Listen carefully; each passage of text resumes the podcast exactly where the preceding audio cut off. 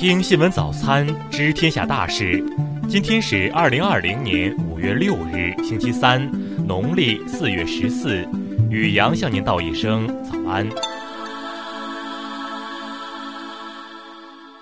先来关注头条新闻：美国一市长承认，我去年十一月就已感染新冠病毒。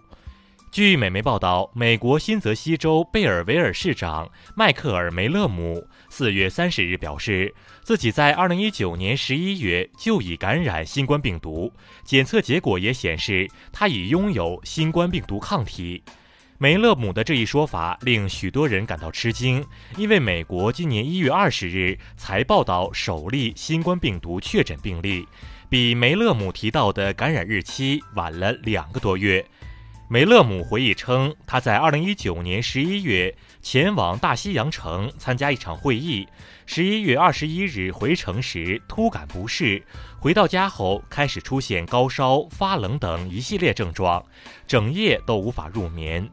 医生认为他感染了流感，他当时也接受了这一说法，直到新冠病毒疫情在新泽西州爆发。尽管官方说法认为梅勒姆当时不可能感染新冠病毒，但他还是坚持去做了血液抗体检测。四月二十九日拿到的结果令他的医生非常震惊，检测显示梅勒姆已有新冠病毒抗体。四月三十日，梅勒姆发表声明宣布检测结果，并认为此前许多重症流感很可能就是新冠病毒。再来关注国内新闻。世界卫生组织官员四日表示，中华人民共和国是中国在联合国系统中的唯一合法代表。世界卫生组织与联合国保持一致。近日，我国西南边境地区相继升级人员进出管控，对无正当理由拟进入边境地区人员进行劝返，对拟离开边境地区的人员进行查验。农业农村部近日表示，目前带贫龙头企业基本复工复产，外出务工贫困劳动力已经有百分之九十左右返岗复工。国家卫健委日前介绍，我国居民健康素养总体水平继续稳步提升，二零一九年达到百分之十九点一七，比二零一八年提高二点一一个百分点。文旅部数据显示，五一假期期间，全国共计接待国内游客一点一五亿人次，实现国内旅游收入四百七十五点六亿元。据中国载人航天工程办公室消息，长征五号 B 运载火箭于昨晚十八时，在我国文昌航天发射场进行首次飞行任务。昨日，由全国政协副主席董建华、梁振英担任总召集人，全港一千五百四十五位社会各界人士担任共同发起人的“香港再出发大联盟”宣告成立。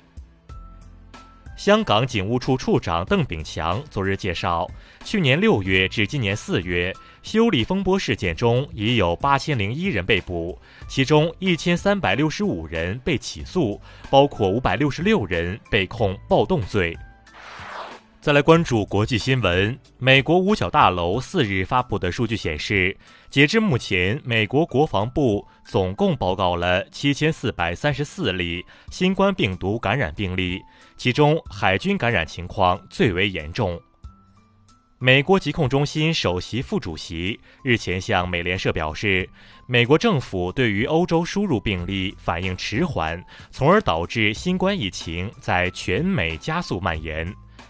世卫组织专家四日表示，尚未收到美国政府所称新冠病毒起源的任何具体证据，同时强调追溯新冠病毒源头应以科学为中心，而不是进行咄咄逼人的过失调查。俄罗斯国家杜马国际事务委员会主席日前表示，西方媒体关于中国隐瞒新冠肺炎真实数据的报道是其反华政策的一部分。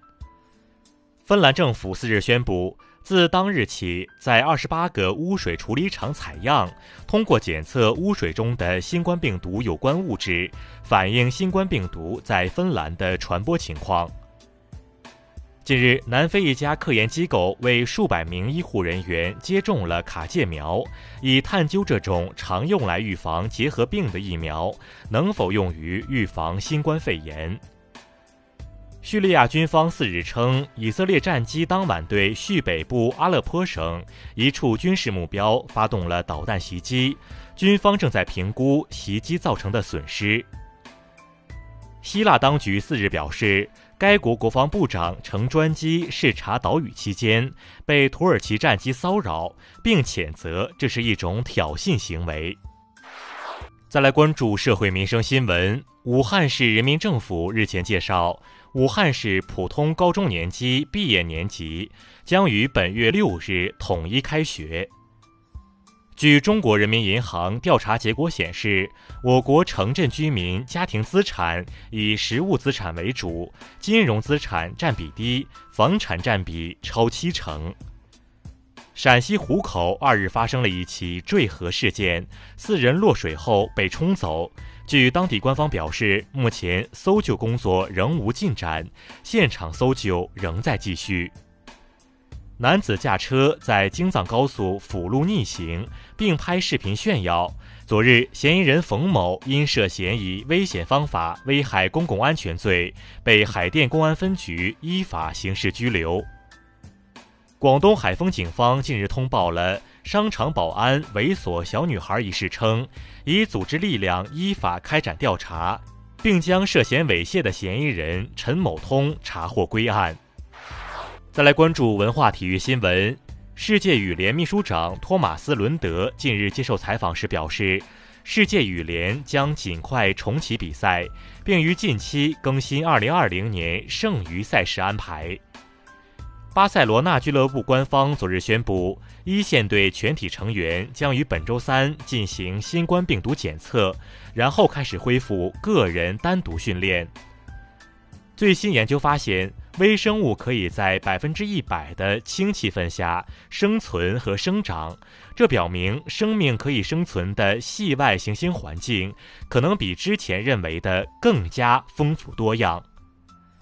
近日，全国重点文保单位浙江永嘉县芙蓉村司马地大屋发生火灾，此次过火建筑面积约一千二百四十六平方米，未造成人员伤亡。